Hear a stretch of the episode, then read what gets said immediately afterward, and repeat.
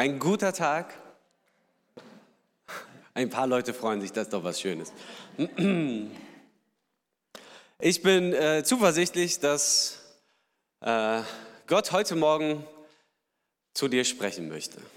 Bist du das auch?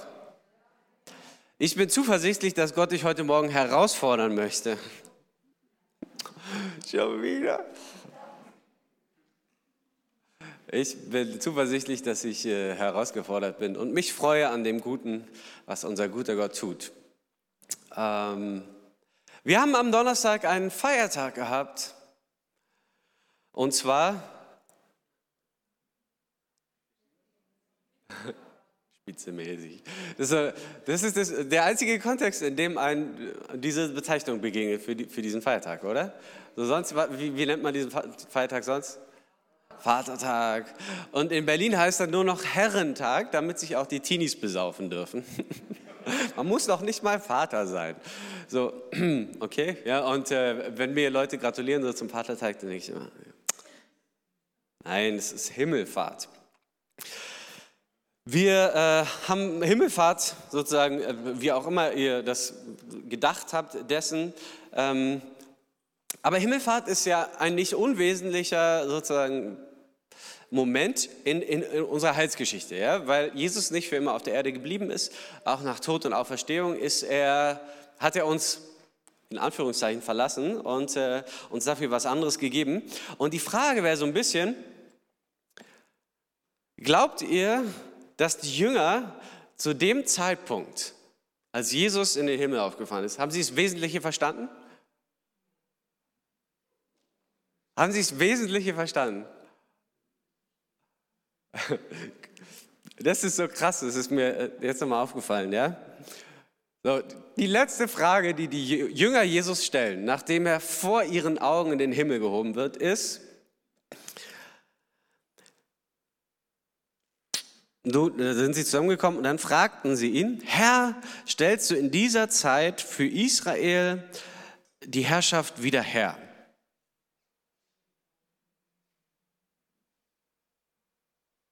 Und es gibt ja so Situationen, wo, wo Jesus, also worauf zieht diese Frage ab? Worauf zieht diese Frage ab? Die, die Juden haben so eine Erwartung gehabt, irgendwann kommt der Messias und er wird so eine triumphale Herrschaft für Israel wiederherstellen. Ne? Und Israel wird so ein großes, starkes Reich und besiegt die Römer und schmeißt alle aus dem Land und alles ist tutti und äh, sozusagen jeder gläubige Torah-Schüler war auch irgendwie feuriger Kämpfer, so ein bisschen in der Erwartung. Irgendwann kann ich mein Schwert zücken für das Reich Gottes. Ja, Israel wird quasi. Und, und du merkst so, die, die drei Jahre, in denen Jesus mit den Jüngern unterwegs ist, ist es ein Konflikt, dass die Jünger nicht checken, worum es eigentlich geht. Ja? Weil sie denken immer noch, Jesus ist der Messias, das bedeutet, das Reich Gottes kommt in Kraft, also in militärischer Stärke und Macht. Ja? So, und Jesus versucht immer wieder ihnen beizubringen, das Reich Gottes funktioniert ganz anders, als ihr denkt. So, und dann würde man denken, es gibt ja so ein paar Situationen, wo, wo Jesus die Jünger rügt, ne, sagt, oh, wie lange soll ich noch unter euch bleiben, ihr Kleingläubige, ne? macht er ja manchmal. So, aber in der Situation nicht, da hat er schon sozusagen die Souveränität und Reife. Was sagt er dann? Nicht, oh, wirklich, letzte Frage an mich persönlich und ihr stellt so einen Murks. Ja? Also es ist schon ein bisschen eigentlich schräg, oder? Findet ihr nicht? Äh, was sagt er nur? Ja, ihr müsst es gar nicht wissen, wann es kommt. So ist es sehr souverän, das ne? ist eine coole Antwort eigentlich. Aber es macht ein Problem, glaube ich, ganz, ganz deutlich, nämlich wenn die Jünger, die drei Jahre jeden Tag mit Jesus zusammen sind, es nicht schaffen, ihre religiöse und kulturelle Prägung zu überwinden und zu verstehen, worum es Jesus eigentlich geht. Wie viel leichter haben wir es dann?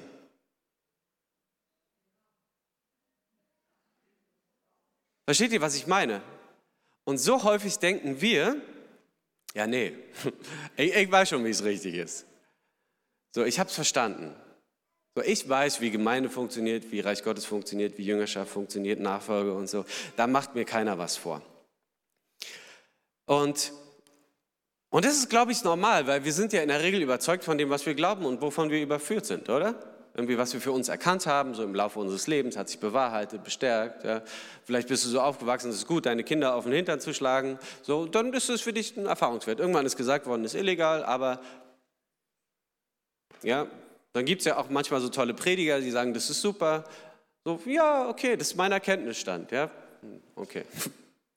Kann man so machen. Ja, und so gibt es sozusagen eine Vielzahl an Themen, wo ich glaube, wir variieren so ein bisschen in der Einschätzung. Aber bei den wesentlichen Punkten sind wir uns einig, oder?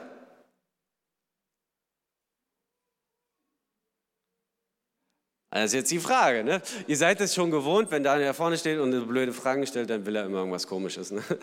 So. Äh, ja. Ich, äh, seit, seit November bin ich Südbund-Ältester. Das heißt, ich bin zuständig sozusagen nicht nur fürs CGS, sondern für, für zehn Gemeinden insgesamt hier in Württemberg und äh, Franken.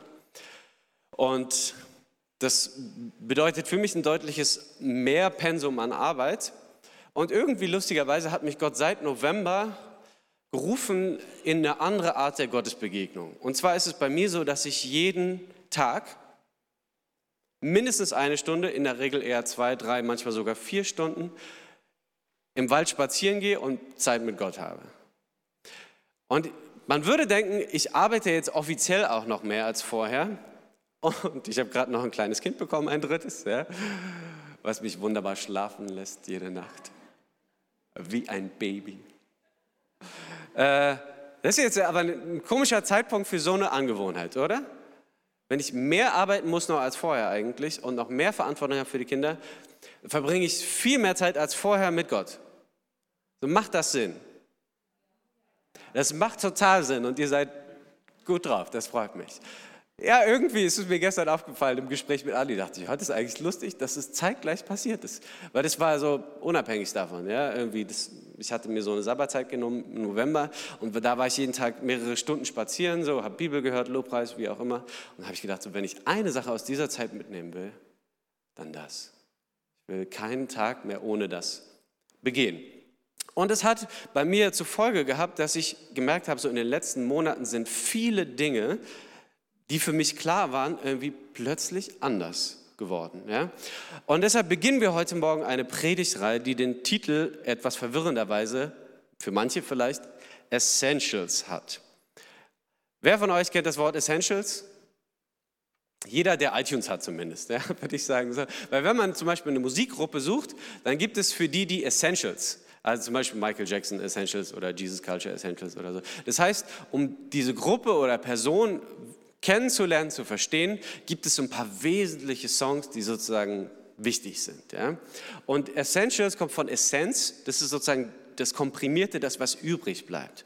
Die Quintessenz, das Wichtigste, die grundlegenden Dinge, aber es sind nicht die Basics, sondern es ist so das Wichtigste. Und irgendwie habe ich kein passenderes Wort gefunden. Es ist Essentials, ihr vergibt mir. Ja? Also sozusagen die Quintessenz. Und ich möchte mit euch drei Wochen lang im Grunde ein und drei Themen anschauen, die sich bei mir maßgeblich verändert haben durch diese Zeiten mit Gott im Wald. Okay? Cool? Cool? Alles klar. Und ich möchte mit euch heute Morgen anfangen, über ein Thema zu sprechen, über das wir uns alle einig sind, dass es total wichtig ist und wir das alle irgendwie machen. Nicht die Wäsche. Da steht was drauf, ja? So, worum geht's? Sind wir uns einig, dass es total wichtig ist?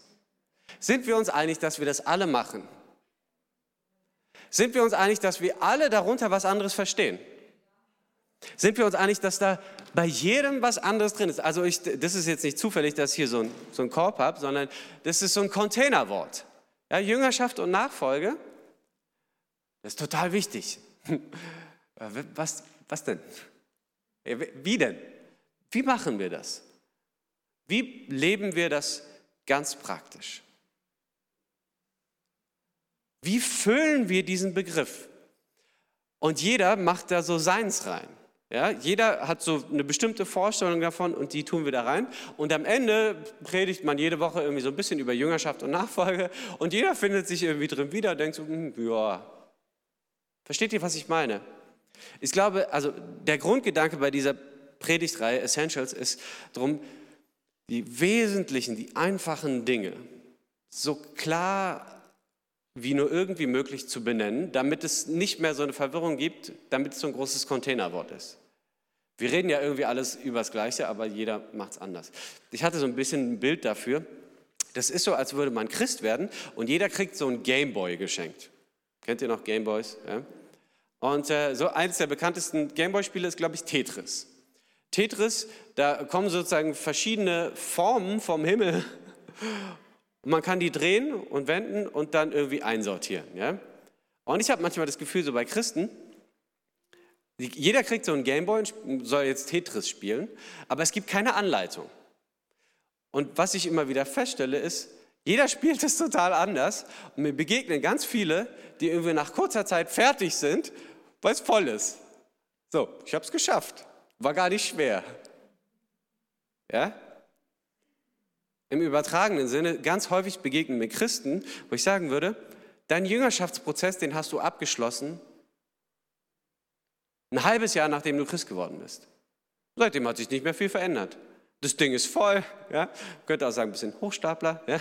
So, jetzt, jetzt müsste man erklären eigentlich, du, das Ding funktioniert eigentlich anders. Ja, der Grundgedanke ist eigentlich, dass du diese schwierigen Teile, die einfach so vom Himmel fallen, einsortierst in einer bestimmten Art und Weise, dass sie sich irgendwie auflösen.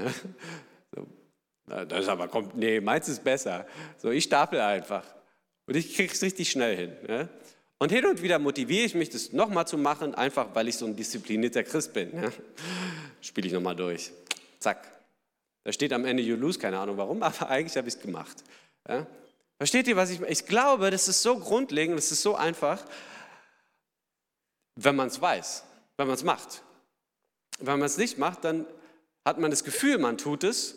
Es ist nicht ganz so erfüllend, es ist nicht ganz so bereichernd, aber man macht es.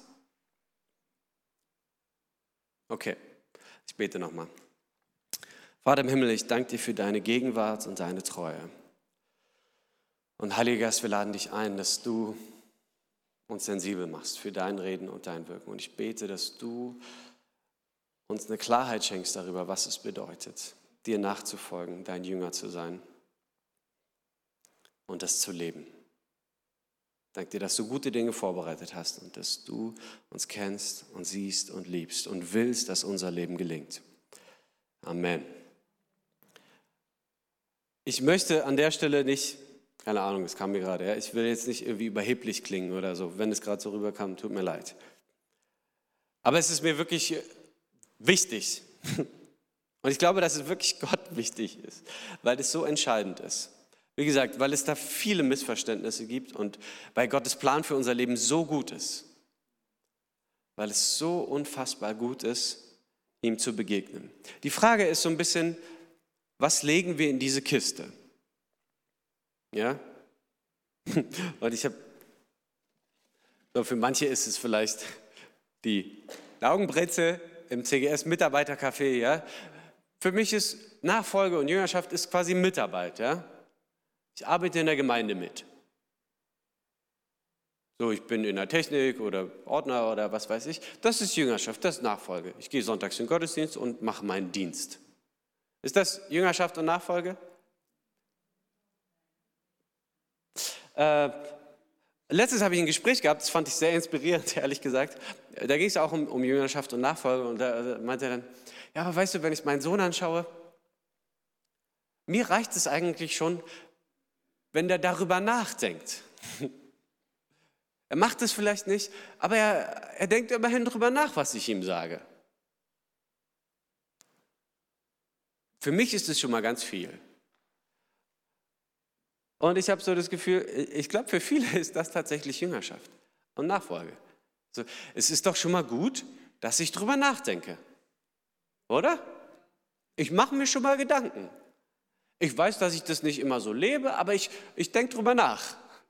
So, ich höre mir das sonntags an und denke drüber nach, wie ich das machen könnte. So, jetzt könnte man die Frage stellen, ob Jesus das auch so sieht. So, was sind das für Leute, die einfach nur drüber nachdenken und es dann nicht machen? Ist es fruchtbarer Boden? Ja, ich freue mich, dass du schon mal drüber nachgedacht hast. Ist es fruchtbarer Boden? Ja, Im besten Fall ist es sozusagen von Disteln überwachsen. Ja? Denkt drüber nach, kommt aber nicht zu dem Ergebnis, das jetzt umzusetzen. Also Jüngerschaft ist, glaube ich, auch nicht einfach nur drüber nachzudenken, auch wenn man, wenn man es jetzt nicht so macht. Ist Jüngerschaft in Gottesdienst gehen? Irgendwie, ja, ja, also ich glaube, nichts, was in dieser Kiste liegt, ist da völlig falsch. Ja, es ist gut, in Gottesdienst zu gehen, ist, ist mit dem schlechten Gewissen zu kämpfen. Ist das Teil von Jüngerschaft? Ja, irgendwie schon, glaube ich. ich denke drüber nach, ich habe schlechtes Gewissen, denke, oh, man müsste es irgendwie anders machen. So. Jetzt könnte man fragen, ist es die Essenz? Versteht ihr, was ich. Also, so die Brezel gehört da schon rein. Das schlechte Gewissen gehört da irgendwie auch rein. Der Wunsch, das zu tun, gehört da irgendwie auch rein, auch wenn man es nicht macht und so. Aber wenn wir uns mal lösen von der Vorstellung, dass es irgendwie so ein Containerwort ist, ist es, glaube ich, gar nicht verkehrt. Wir fangen mal da an, wo das anfängt, nämlich zur Zeit Jesu. Zu unserer Zeit gibt es, gibt es Jünger von irgendwem, so außerhalb von Gemeinde? Ist es ein vertrautes Konzept? Eigentlich nicht, ne? So, kennt ihr den Jünger vom Erwin? So, nein. Wer ist Erwin? Keine Ahnung. Äh, nein, gibt es nicht. Ja?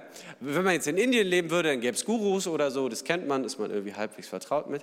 Aber so in unserer Kultur und Gesellschaft ist es kein normales Konzept. Ja? So zur Zeit Jesu war das aber gar nicht so ungewöhnlich. Ja? Also man folgte einem Rabbi. Melanie hat es am Anfang dieser, äh, der Bergpredigtreihe deutlich gemacht. So zum Beispiel gab es einen, der hat gesagt, wenn du mir nachfolgst, dann bist du Vegetarier. Also mit seinen Worten, dann rührst du kein Fleisch mehr an. So dann ist klar, okay, wenn ich dem folge, dann muss ich so und so leben. Ja, und das war völlig normal. Es gab zum Beispiel auch die Jünger des Johannes ja, im Neuen Testament. So, das sind einfach Leute, die sagen, boah krass, du bist irgendwie von Gott gesalbt, wir leben jetzt so wie du. Ich weiß nicht, ob die alle nur Heuschrecken und wilden Honig gegessen haben, ob das sozusagen äh, zum Curriculum dazugehört hat.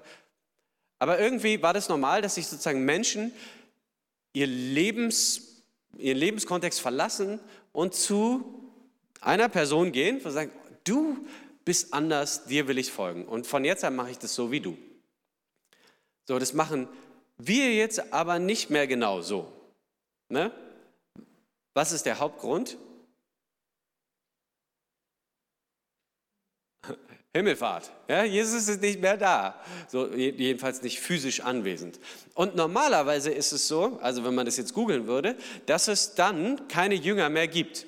Also es gibt sozusagen einen Religionsstifter oder was weiß ich, und der hat Jünger. Und wenn, wenn der Religionsstifter tot ist, gibt es noch die Jünger.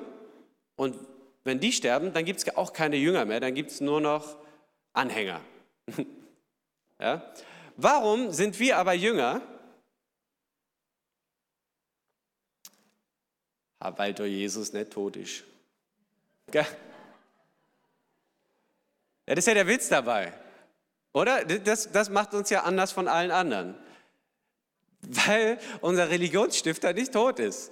So, der lebt ja noch. Und wir können ihm nachfolgen. Und daher kommt das klassische Konzept sozusagen von Nachfolge. Ich bin Christ geworden und folge jetzt Jesus. So, was hat das mit den anderen zu tun? Ja, die sind halt auch da. Ne? So, singt sich einfach besser in Gemeinschaft, wenn man denn singen darf. Geht es darum? So, also versteht ihr, die, also und wir sind sozusagen in diesem ich folge Jesus, ich bin sein Nachfolger, weil er ja nicht tot ist, sondern lebt, weil ich ihn erlebe, weil er in meinen Alltag spricht und so weiter. Und es gibt auch noch die anderen, die sind auch Jünger von Jesus. So, was hat es mit diesem Miteinander zu tun? Das letzte, was sozusagen nicht in der Apostelgeschichte, sondern in Matthäus steht, was Jesus sagt zu seinen Jüngern, ist sozusagen das fasst das zusammen. könnte man das so sagen? Der Missionsbefehl, ja, der, der Hauptauftrag.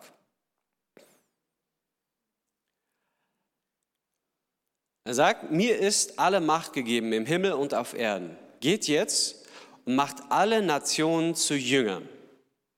Macht alle Nationen zu Jüngern und tauft sie auf den Namen des Vaters und des Sohnes und des Heiligen Geistes und lehrt sie alles zu bewahren, was ich euch geboten habe.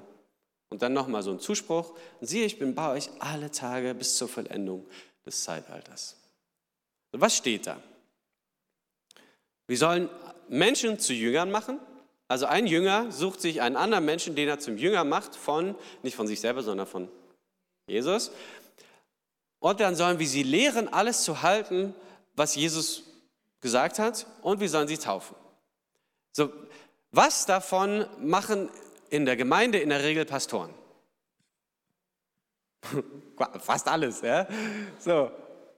Das ist ja ein cleveres Konzept. So. Wir sind eine Gemeinschaft von Jüngern, die Jüngerschaft leben, indem sie sozusagen jemand anstellen, der es für sie macht. Halleluja. Wir sind viel cleverer als Jesus. das hätte er doch gleich mal sagen können, oder? Ist doch viel besser so. Viel entspannter.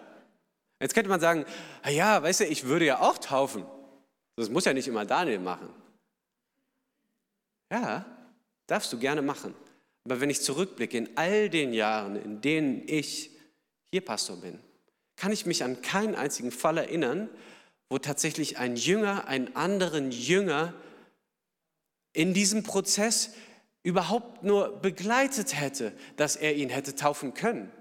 Wie kommen Leute bei uns zum Glauben? Die kommen in Alpha-Kurs oder sie kommen in Gottesdienst. Ja, du wirst zufällig mitgenommen von jemandem. Schön, dass du da bist heute Morgen, auch wenn das vielleicht ein bisschen verstörend ist, hier der verrückte junge Mann.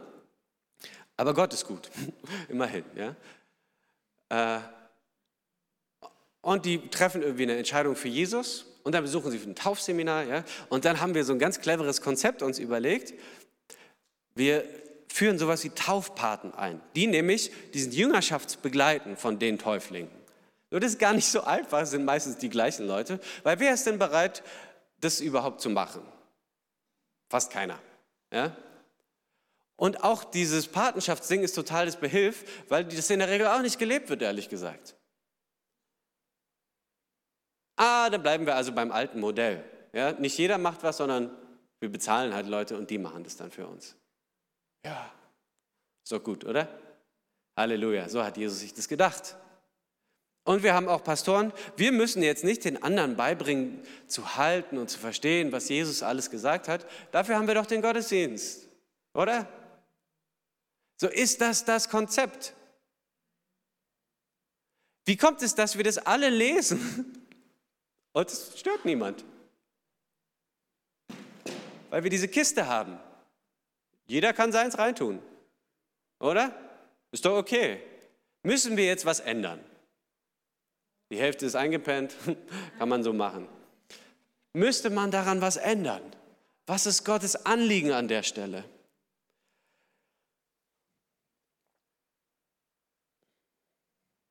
Ich glaube, er hat tatsächlich eine Vorstellung davon, wie Jüngerschaft gelebt werden könnte. Jüngerschaft bedeutet, ich folge Jesus und andere folgen Jesus. Und mit denen habe ich einen gemeinsamen Nenner und wir helfen uns gegenseitig, Jesus zu folgen. Wir helfen uns gegenseitig zu verstehen und anzuwenden, was es bedeutet, Jesus nachzufolgen. Und das bedeutet ganz konkret, dass man sowas wie Freundschaften hat. Die meisten Männer im CGS haben keine tiefen, echten Freundschaften. Da fängt es schon mal an. Keinen regelmäßigen Austausch, keine festen Beziehungen, kein sich gegenseitig Rechenschaft geben, sich spiegeln. Viele Frauen haben bessere Freundschaften als viele Männer, aber auch die wenigsten Frauen haben Rechenschaftsbeziehungen.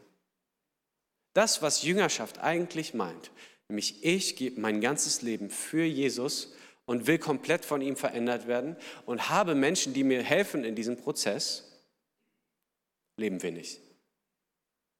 Leben wir nicht. Und ich habe eine Folie, wir haben uns als Gemeindeleitung mal zusammengesetzt im Zuge dessen und haben uns überlegt, was wären die, die Essentials sozusagen, die Themen, über die man regelmäßig sprechen müsste mit jemand, damit wir nicht so bleiben, wie wir sind. Weil jetzt nehmen wir mal ein Beispiel. Keine Ahnung. Ich habe ein Problem in einem bestimmten Bereich meines Lebens. Ja, bin unzufrieden mit meiner Sexualität, was weiß ich. Ja. Gibt es da einen Ausweg? kann man sich da irgendwie behilflich sein. Und meistens hat man dann ein schlechtes Gewissen und dann oh, sagt man sich selber, wenn man denkt, oh Mist, Kacke, ich sollte doch eigentlich anders leben. Und dann äh, gehe ich damit irgendwann vielleicht zu Jesus und dann ich, fühle ich mich wieder besser und dann mache ich so einen Teppich drüber. Ja? Oder ich bin ungnädig mit meinen Kindern oder ich bin manchmal wütend mit meinen Mitarbeitern, was weiß ich. Hab manchmal so kleine cholerische Zornausbrüche, was weiß ich. Ja? Und wir klären es irgendwie mit uns selbst. Meistens bleibt es relativ unverändert, aber man, ja. So.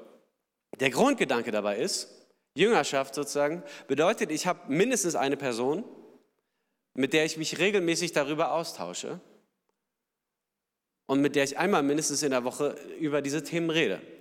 Und ich glaube, es muss nicht jede Woche jedes Thema sein. Ja, das ist Quatsch. Aber es fängt schon mal da an. So, was ist deine, Gottes, deine aktuelle Gotteserfahrung? Und gibst du davon Zeugnis? So, was hast du in der letzten Woche mit Gott erlebt? Oh. Da, da wird es dann wieder schon krümelig irgendwie. Ne?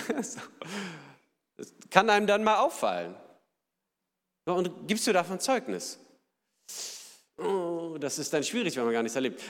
Wie sieht es aus mit deinem Bibellesen? Ist die Bibel eine Quelle der Kraft für deinen Alltag, ja, wenn du im Wort Gottes liest? Verändert dich das? Hörst du das und setzt du das um? Was hat dich in der letzten Woche angesprochen? Was willst du von jetzt an umsetzen? Und was hat, hat es geklappt? Und es ist total hilfreich, wenn man da mit jemandem drüber redet. Wirklich, das hilft. Äh, und so kann man weitergehen. Ja? Sprache, Wertschätzung, Lästern. Ist meine Sprache erfüllt von Hoffnung? Gebe ich Zeugnis von der Zuversicht, die in mir lebt? Wird es deutlich an meinem Leben, in der Art und Weise, wie ich kommuniziere? Und so weiter und so weiter. Und ich lebe ungefähr, ich habe mal nachgezählt, 15 Zweierschaften. Ich habe 15 so einer regelmäßigen Austauschbeziehung, in denen ich Menschen, mit Menschen sozusagen diese Themen anspreche und wir sie teilen. Ja? Manche davon sind so, sage ich mal, sind, sind Rechenschaftsbeziehungen mit täglichem Feedback und bei manchen reicht es, keine Ahnung, bei manchen ist es auch so wie telefonieren alle zwei Wochen oder so. Und ich dachte so, die letzten Wochen, ich hätte am liebsten die Gebete aufgenommen, die wir am Ende des Gesprächs immer führen. Weil jedes Gespräch endet mit einem gemeinsamen Gebet. Und jedes Gebet war so erfüllt von Dankbarkeit für Jüngerschaft. Es ist so unfassbar. Und, und wir sehen uns danach, dass das Reich Gottes kommt, dass sein Wille geschieht, dass wir verändert werden, dass wir wirklich erleben, dass sich unser Umfeld verändert. Und irgendwie ist es schwierig. Irgendwie klappt es nicht so. Irgendwie treten wir auf der Stelle. Irgendwie ist unser Treter schon voll. Ja? So, oh, jetzt. So, und es gibt einen Weg, der so einfach ist, der aber einfach die Entscheidung braucht, das zu leben. Und da hängt's. Nämlich verbindliche Zweierschaften zu führen. Und damit ist nicht gemeint, ich habe eine Freundin oder einen Freund, mit dem ich hin und wieder darüber rede, sondern das muss verbindlich sein. Sagt, wir einigen uns jetzt, Philipp und ich, keine Ahnung, kannst du dir das vorstellen, dass wir gemeinsam Jüngerschaft leben, jetzt als Beispiel, ja? dass wir uns wöchentlich darüber austauschen, dass wir uns spiegeln, dass wir uns helfen, Jesus ähnlicher zu werden. Du bist sein Nachfolger, ich bin sein Nachfolger. Lass uns uns gemeinsam ihm nähern. Lass uns nicht allein bleiben an dieser Stelle. Das ist Jüngerschaft. Ja, das ist sozusagen das Gemeinsame. Weil wir, der, wir betonen super gerne so diese vertikale Ebene. Ja? Gott und ich, ich kläre das mit ihm. Ich brauche keinen anderen dafür. Was wir dabei vergessen, ist so die vertikale Ebene, äh, die horizontale. Ja? Wir brauchen einander. So, Gemeinde funktioniert nicht alleine. Das macht ja auch Sinn, ne? sonst singt ja auch keiner. So, ja, doch, man kann schon alleine singen. Nein, das Grundkonzept, ja, Matthäus 28, so der Kernauftrag ist, ihr sollt das miteinander leben. Dieses Konstrukt, was wir haben, der Pastor predigt und der Pastor äh, tauft und was weiß ich, es ist schön, weil dann, es passiert ja trotzdem was, ja, und da freuen wir uns. Aber es wäre ein Trugschluss zu denken, dass dein Leben erfüllend ist, wenn es jemand anders für dich macht. Und ich habe vor zwei Wochen ein Gespräch gehabt mit jemand er hat mir erzählt, er hat seine Tochter vom Kindergarten abgeholt und random, irgendein Typ, so ein Vater, ja, den er kennt, fragt ihn, sag mal, bist du eigentlich glücklich? Wie bitte? Fragt man sowas so mit Maske vorm Kindergarten? So, keine Ahnung. Sag mal, bist du eigentlich wirklich glücklich? Und er meinte, er musste wie schlucken und wusste nicht so genau. Und dann dachte er, okay, jetzt fragt er mal Daniel, ja, so, wie geht es dir denn damit? Und das Erste, was mir in den Sinn kam, war meine Familie. Nee, nein.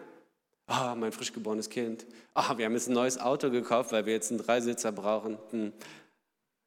Oh, meine pastorale Tätigkeit ist so erfüllend. Ja, ich predige jede Woche woanders und kriege Jubel und Applaus.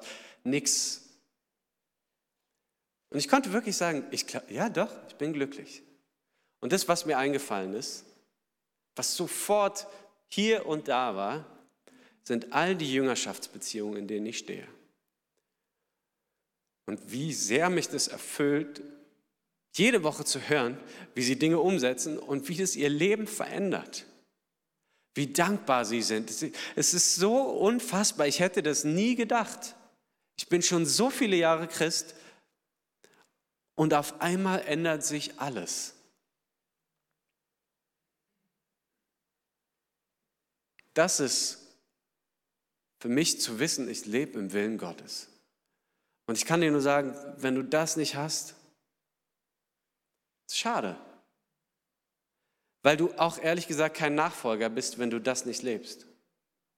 Wir können nicht sagen, für mich ist nur diese Ebene. Für mich ist Jüngerschaft nur Gott und ich. Soll ich nochmal vorlesen? Geht hin also, wen meint er da? Die Pastoren, richtig. Geht hin und macht alle Nationen zu Jüngern und tauft sie auf den Namen des Vaters und des Sohnes und des Heiligen Geistes und lehrt sie, alles zu bewahren, was ich euch geboten habe. Wessen Aufgabe ist das? Unsere. Ganz praktisch. Jüngerschaft, Zweierschaft, das ist das, was unter allen Pandemie-Maßnahmen immer geht. Eine Person, eine Freundschaft, eine Vertrauensebene, eine Rechenschaftsbeziehung, in der du Austausch lebst über diese Dinge. Unser gemeinsames Ziel ist es, Jesus ähnlicher zu werden, zu erleben, wie er uns erfüllt und verändert. Wie ich nicht bleibe, wie ich bin, sondern wie ich ihm näher komme. Und das wird dein Leben für immer verändern. Das wird dein Leben für immer verändern. Und die größte Herausforderung an der Stelle ist einfach der Mut, es anzufangen. Ja, mit wem denn? Und da geht schon mal los. So, haben wir den Heiligen Geist? Glaubt ihr, dass ihr den Heiligen Geist in euch wohnen habt? Habt ihr ihn schon mal erlebt? Hat er schon mal gesprochen? Kann er uns dann sagen, wer das sein könnte? Ja, glaube ich, wirklich. Ja. Und wenn du dir jetzt unsicher bist, ah, ich weiß nicht, was er da schon wieder erzählt, eigentlich habe ich das immer anders gedacht und fand es gar nicht so wichtig, dann frag ihn mal, was er dazu sagt. Wenn du heute Jesus fragst, sollte ich so eine Zweierschaft anfangen? Aber wenn du das meinetwegen machst, dann ist es ja sowieso hinfällig. Nee, eigentlich nicht. Wenn du es machen würdest, wäre es trotzdem super, weil es funktioniert so oder so. Wenn du ihn fragen würdest, Jesus, möchtest du, dass ich mit jemand regelmäßig Austausch habe? Dass ich mit einer Freundin, mit einem Freund mir jemand suche, ich habe gar keine Freunde, mies, dann suche ich mir halt jemand anders, keine Ahnung, Philipp oder so. Ich habe schon 15. Nein, ihr könnt trotzdem zu mir kommen. Das ist total einfach und ist total banal und es ist jetzt fast ein bisschen lustig. Aber es ist so bedeutungslos, wenn wir es nicht machen. Versteht ihr? Wenn wir nicht leben, was er sagt, dann sind wir nicht Täter, sondern und was sollen wir sein? Die, die Frage ist, was wollen wir sein? Will ich, dass sein Reich kommt und sein Wille geschieht in meinem Leben? Will ich, dass der erste Gedanke, der kommt, wenn mich jemand fragt, bist du eigentlich wirklich glücklich, dass ich sagen kann, Ja, ja, weil ich mich im Willen Gottes weiß, weil ich das erlebe, dass ich Menschen helfe, Gott ähnlicher zu werden. Und sie mir. Und ich merke, wie das geht in Corona, in Pandemie, egal was. Ja? Das, was immer geht, ist Jüngerschaft, ist Zweierschaft. Zu keinem Zeitpunkt in dieser ganzen Pandemie-Geschichte ging das nicht. Und zu keinem Zeitpunkt hat das die Gemeinde gelebt. Doch ein paar schon. Ein paar. Das ist ein Bruchteil. Aber wie frustig ist das, wenn man denkt, keine Ahnung, in Deutschland, wie viele Millionen Menschen, ne? 83 Millionen, wie viele davon sind Christen? Offiziell irgendwie 50 Prozent. Wie viele davon gehen tatsächlich in den Gottesdienst, haben eine Gottesbeziehung? Hm, vielleicht 4 Prozent oder so. Und von den 4 Prozent, wie viel von den 4 Prozent leben jetzt Jüngerschaft? Das ist ganz schön bitter eigentlich. Und, und Jesus ist so souverän an der Stelle. Ja? So nach drei Jahren unterwegs, jeden Tag mit Jesus, er hat ihnen das vorgelebt. Ja? Also ich habe mir das nicht ausgedacht. Ja? So hat Jesus sozusagen Gemeinde initiiert. Drei Jahre lang mit zwölf Männern und auch vielen Frauen übrigens. Jeden Tag zusammengelebt, Leben geteilt und sich darüber ausgetauscht, was es bedeutet, dass das Reich Gottes kommt. Und wir sollen das nachmachen. Und ich glaube, wir, das ist zu viel verlangt, dass wir in so einer Kommune leben oder so, aber wir können das hinkriegen, einmal die Woche, eine Stunde, zwei Stunden, wie auch immer, mit jemandem telefonieren, uns treffen, so einen Austausch haben. Und das Letzte, was so unten rechts in der Ecke ist, ist die Frage, einmal nach der Brezel, nach der Mitarbeiterschaft, aber vor allem nach der Multiplikation. Wenn du das mit mir hast, in wen investierst du dich als nächstes? Weil wir sollen Jüngerschaft leben. Wir sollen alle Jünger machen. Wir sollen es alle leben. Wer ist dein Nächster? Und ich könnte jetzt noch eine Reihe von Dingen sagen, aber am Ende hängt es davon ab, ob wir das tun wollen. Und wir wollen jetzt eine gemeinsame Zeit haben, wo wir uns bewusst nochmal vor Gott stellen, wo wir den Heiligen Geist einladen, wir sagen, okay, das war jetzt viel Gerede, aber lass uns das tun. Lass uns vor Gott treten und ihm das hinlegen. Na Gott, kann es sein, dass du möchtest, dass ich das lebe? Und dass es nicht nur du und ich sind, sondern dass es viel mehr Kraft hat, wenn es diese Ebene hat. Weil, falls euch auffällt, nur so wird ein Kreuz raus. Ja? Nur so werden wir Christen. Wenn wir nicht nur diese Gottesebene haben, ich kläre das mit mir irgendwie, sondern auch die horizontale, die mit den anderen. Und natürlich erfordert es Vertrauen. Und es erfordert einen echten Glaubensschritt, weil du von Menschen enttäuscht worden bist. Weil du verletzt worden bist. Weil es dir schwerfällt, vielleicht dich zu öffnen. Und weil du, wenn du das wirklich denkst, dann lügst du dich selber an, aber ich habe keine Zeit dafür. Es gibt eine Reihe von Dingen, die uns jetzt zurückhalten, das wirklich zu machen. Was auch immer es ist, frag jetzt Gott in dieser Zeit, soll ich das machen? Und wenn ja, mit wem?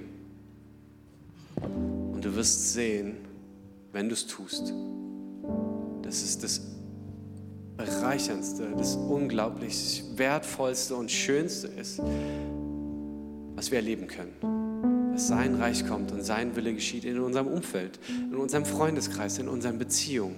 Wenn die Freundschaften, die ich habe, nicht einfach nur nett sind, sondern wenn wir zusammenkommen und es so kraftvolle Erfahrungen sind, dass wir gemeinsam beten regelmäßig, dass ich merke, wie mein Alltag und mein Umfeld sich verändert.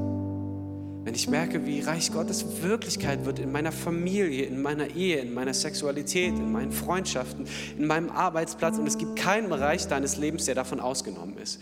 Wenn du Gott Raum gibst, wenn du Menschen Raum gibst, dir da zu helfen, dich, dich zu spiegeln, Rechenschaft zu leben.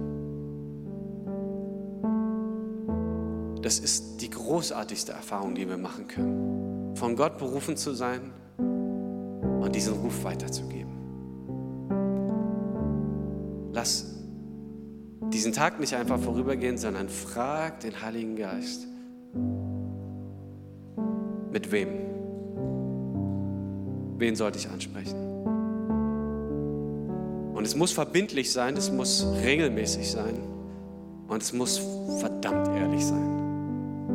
Sonst macht es keinen Sinn.